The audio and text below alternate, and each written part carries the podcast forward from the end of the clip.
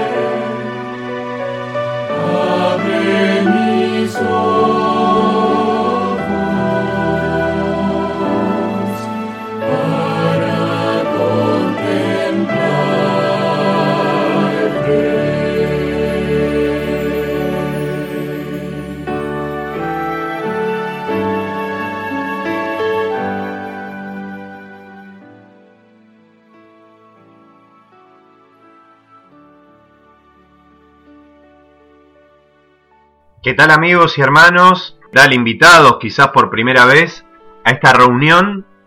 no es tiempo de reunión el programa que hacemos habitualmente al cual están cordialmente invitados también.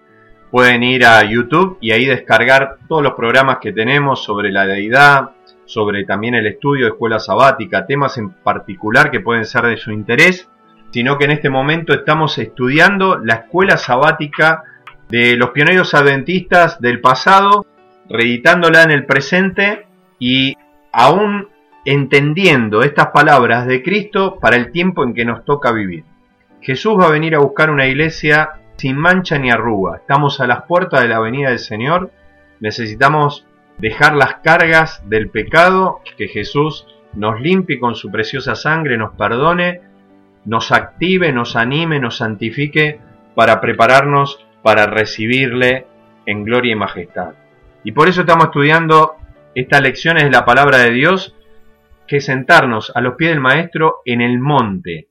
Se lo conoce como el monte de las bienaventuranzas.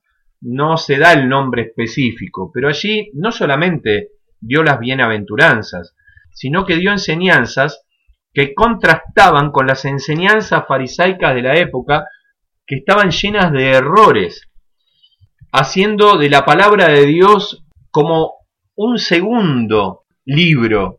¿Por qué? Porque er, es y eran las enseñanzas de los rabinos como la palabra santa de Dios. Si lo dicen ellos, así debe ser. Y nosotros tenemos pasajes bíblicos donde justamente muchos no creyeron en Cristo porque dijeron, si ellos no creyeron, ¿cómo vamos a creer nosotros? Ponían su confianza en la sabiduría de los hombres, como hoy pasa. No está bueno poner la confianza plena en los pastores, sino en el pastor de los pastores, que es Jesucristo. Porque el hombre puede errar. Pablo erró, Pedro erró. Los hombres tendemos a errar, pero Jesús vivió una vida sin pecado. Nuestros ojos deben estar puestos en Él. La confianza de un ser humano tiene que estar puesta en Cristo. Debe edificar su casa sobre la roca. Y por eso vamos a iniciar el estudio de la palabra de Dios teniendo en cuenta estos principios. Sentados a los pies de Jesús, vamos a escuchar sus palabras. Hermanos, tenemos como texto clave Mateo capítulo 7 del versículo 7 al 29. Hoy nos toca la conclusión del sermón del monte, el propósito de Dios de ayudar y prueba de discipulado. Vamos a ver las intenciones que tiene Cristo y Dios mismo, obviamente, de ayudarnos, porque ellos trabajan en unidad. Entonces vamos a la primera pregunta, que dice lo siguiente, ¿cómo nos anima el Señor para que vayamos a Él con nuestras peticiones. Mateo capítulo 7, versículos 7 y 8. Vamos allá, busquen sus Biblias y vamos a leer entonces. Mateo capítulo 7, versículos 7 y 8 dice lo siguiente. Pedid y se os dará, buscad y hallaréis, llamad y se os abrirá, porque todo aquel que pide recibe y el que busca halla y el que llama se le abrirá. Hermanos, Jesús nos está invitando a que nosotros le pidamos.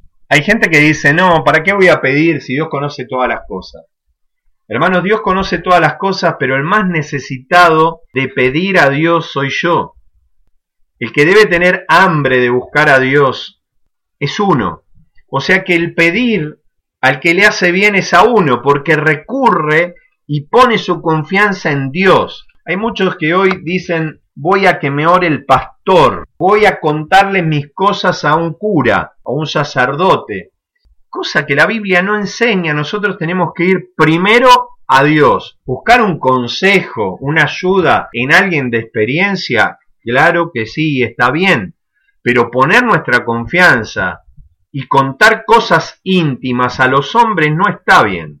Debemos ir a Cristo y Cristo mismo te dice, pedid y se te dará, buscad y hallaréis, llamad y se te abrirá. Quiero leer algunos comentarios con respecto a esto en un librito precioso que se llama El discurso maestro de nuestro Señor Jesucristo.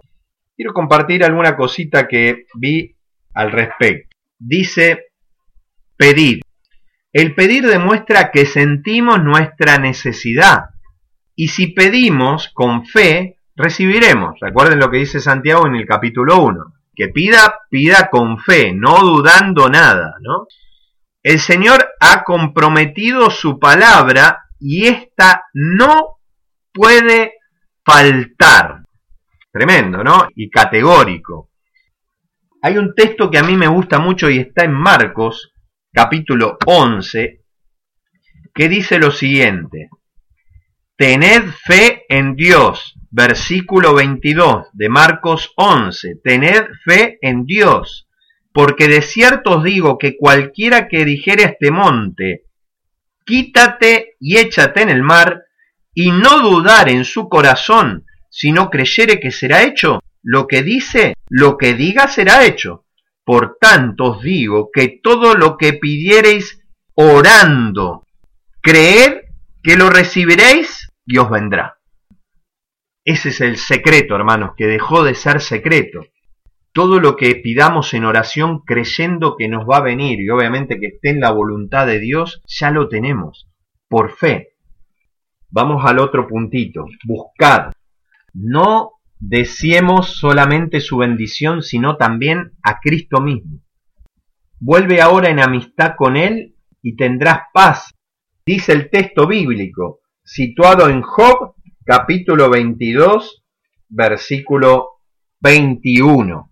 Dios nos busca y el mismo deseo que sentimos de ir a Él no es más que la atracción de su espíritu. Cedamos a esta atracción Cristo intercede en favor de los tentados, los errantes y aquellos a quienes les falta la fe. Trata de elevar o de elevarnos a su compañerismo. Si tú le buscares, lo vas a hallar. Y ahora viene la palabra llamad. Nos acercamos a Dios por invitación especial y Él nos espera para darnos la bienvenida a su sala de audiencia. Precioso, ¿no? Si uno tiene que ir a una sala de audiencia del Congreso o con un congresista o con un varón del Poder Judicial o que, digamos, a un presidente, cuánta burocracia y quizás te atiendan. Aunque hagas todo lo posible para llegar al presidente, es casi imposible. Aún a un juez de la nación, pero mire lo que dice acá, que si nosotros llamamos, Dios, el Rey del universo, está dispuesto a tener una audiencia contigo y conmigo. El Rey de Reyes. a veces perdemos de vista a quién servimos, ¿verdad? Son reflexiones que le vienen a uno mientras está leyendo y meditando y compartiendo con ustedes. Yo también disfruto de la lección, aun cuando me toca ser el que imparte estas palabras. Los primeros discípulos que siguieron a Jesús no se satisfacieron con una conversación apresurada en el camino. Dijeron, Rabí, ¿dónde moras? Y fueron y vieron dónde moraba, y se quedaron con él aquel día. O sea, lo que nos está diciendo es, cuando nosotros vamos a Dios en oración en el nombre de Jesús, no es para estar un tiempito. O imagínate que te invita el presidente, ¿no tenés ganas de estar tiempo con él? Bueno, Dios nos está invitando a que tengamos un tiempo para estar con él como los discípulos lo tuvieron. O sea, ellos querían no solamente hablar con él un segundo, ellos querían pasar tiempo con él. ¿Dónde moras? Y se quedaron todo ese día. Dios nos está invitando a pasar tiempo en oración y más en el tiempo que estamos viviendo, donde vemos todo tipo de cataclismos, de destrucción en la naturaleza, de conflictos sociales, necesitamos tiempo de estar a solas con Dios. Dice el Salmo 91, el que habita al abrigo del Altísimo morará bajo la sombra del Omnipotente. Llamen los que desean la bendición de Dios. Esperen a la puerta de la misericordia con firme seguridad, diciendo, Tú, Señor, has dicho que cualquiera que pide, recibe, el que busca halla, y al que llama, se le abrirá. Tenemos entonces la certeza de ser escuchados por nuestro Padre amante? Claro que sí. Y para reforzar esta idea, vienen los textos que siguen. Por medio de qué llamado a la experiencia humana fortalece Dios la certeza de su promesa divina. Entonces esta es la pregunta 2 que se encuentran en Mateo capítulo 7 versículos 9 y 10. Dice así la palabra de Dios. ¿Qué hombre hay de ustedes que si su hijo le pide un pan, le va a dar una piedra, o si le pide un pescado, le va a dar una serpiente. ¿Algunos imagina un padre haciendo esto? Una persona totalmente desalmada que no es digna de ser llamada su padre. Normalmente los padres se esfuerzan. La otra vez escuché a un hombre en una información periodística, ¿no? Que comentaba su testimonio que él salía acá en la Argentina constantemente a buscar trabajo y no lo encontraba. Ha habido mucha pérdida de trabajo en estos últimos años. Y él decía, lo único que quiero es llevar pan a mi casa.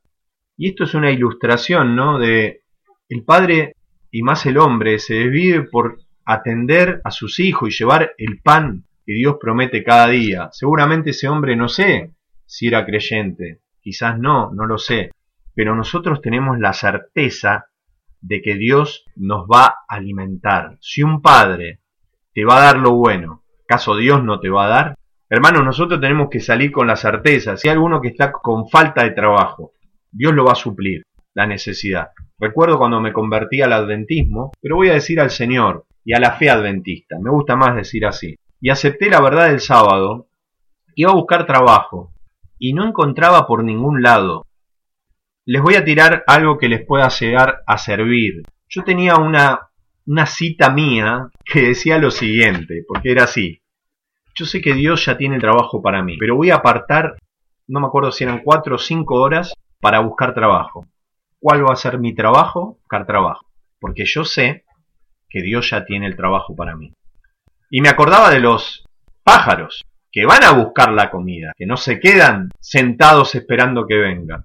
Y así iba a buscar trabajo constantemente, pasaron dos o tres meses y le dije, Señor, no sé qué pasa, me acuerdo que hasta me decían, no, pero su currículum es muy bueno, usted sabe inglés, usted este trabajo no le conviene, pero yo necesito trabajar. No, no, un día te vas a acordar de mí y me vas a agradecer, este trabajo no es para vos, era en una empresa de estas de comida media chatarra que pulula por todo el mundo, pero no, no me querían, ni para tareas administrativas, se ve que Dios no quiso, y bueno, yo le dije al Señor que me iba a estudiar eh, magisterio, sería como para que ustedes entiendan, eh, maestro de primarias, a Huigari, un lugar donde está la Universidad Adventista del Plata. Pero en esa semana, que yo le dije que entonces me iba a dedicar a estudiar, aparecieron dos trabajos. Y ahí tuve que ahora decidir por cuál es el que a Dios le agradaba. Y justamente era el que a mí menos me agradaba. Pero agradezco al cielo de haber optado por seguir su voluntad, porque lo voy a decir, en Granix, donde trabajé, no tengo nada que decir, absolutamente nada. Fueron los momentos más felices, o uno de los momentos más felices de mi vida laboral, donde ahí en Granix aprendí no solamente a, trabajar duramente en un restaurante, donde yo no tenía mucho hábito de trabajo y trataba de sacar las cosas de la mejor manera como para Dios, sino como para el hombre. Así que no solamente aprendí el esfuerzo que no tenía, por eso es bueno dejarse guiar por Dios y ponerse en las situaciones que Él quiere porque son lo mejor para nosotros, sino que ahí fue la primera vez que en público pude leer un material que estamos ofreciendo, El conflicto de los siglos, que es un libro de profecías precioso. Yo se lo saqué a mi abuela cuando tenía aproximadamente entre 10 y 12 años, más o menos, sin ser nadie de mi familia adventista. Y yo leí ese libro de joven. He pasado siete horas leyendo ese libro. Me lo comí. Y, y fue uno de los llamados que tuve. Ese libro me invitó el anciano de iglesia porque antes del trabajo se hacía un culto a leerlo, pero yo nunca había leído algo delante de siete u ocho personas que habían. Fue terrible, me puse todo colorado, las orejas, el libro me temblaba en las manos, era un libro grandote porque era el libro de mi abuela de los años 60, va, de mi abuela, pero ella no era adventista, lo habría comprado algún colportor. Bendito la tarea de aquellos que ponen los libros en las casas de la gente, ¿no? Porque alguien los va a tomar en este caso mi persona, a mí me gusta mucho regalar libros porque sé lo que hicieron en mí. Y cuando terminé, después de que me temblaba el libro en las manos y todo esto, dije nunca más voy a hablar en público. Yo siempre fui una persona tímida. Me estoy yendo un poco del tema, pero bueno, estoy contando mi testimonio de cómo conseguí ese trabajo, cómo Dios me proveyó. Pero termino con esto que puede ser interesante para alguien que esté oyendo. Cuando se acercaba el anciano, Bernabé Briones. Es bueno nombrar a las personas que marcaron y dejaron huella en su vida. Anciano de la iglesia en Ciudadela, quizás no muy conocido en el mundo adventista, para mí una persona en ese momento ejemplar. Me ayudó en cuanto a tema de comer y en su forma, ¿no? Porque en hebreo Bernabé es Barnabas, quiere decir hijo de consolación. Cuando se acercó, yo dije, chau, me va a decir que estuve pésimo, porque en realidad temblaba cuando hablaba, tartamudeaba, y él me puso una mano en el hombro, pero no como aquellos falsos que te ponen una mano en el hombro, pero este, este hombre sí me puso una mano de amistad y de consuelo y de ánimo, porque me dijo, salió bien, la próxima saldrá mejor. Y yo la verdad que no quería próxima, lloré con el Señor a solas, no quería saber más nada, pero gracias a haber avanzado en aquel trabajo que Dios me puso y haber accedido a la invitación de Dios a seguir adelante, hoy puedo estar compartiendo el maná diario.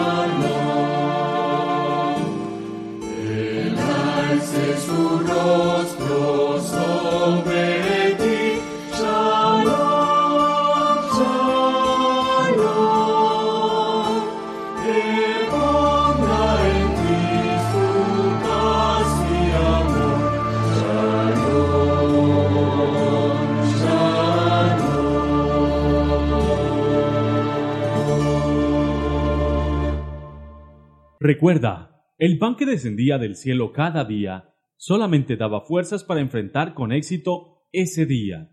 Por eso, permitiéndolo Dios, nos reencontraremos mañana para recibir una porción más del maná diario.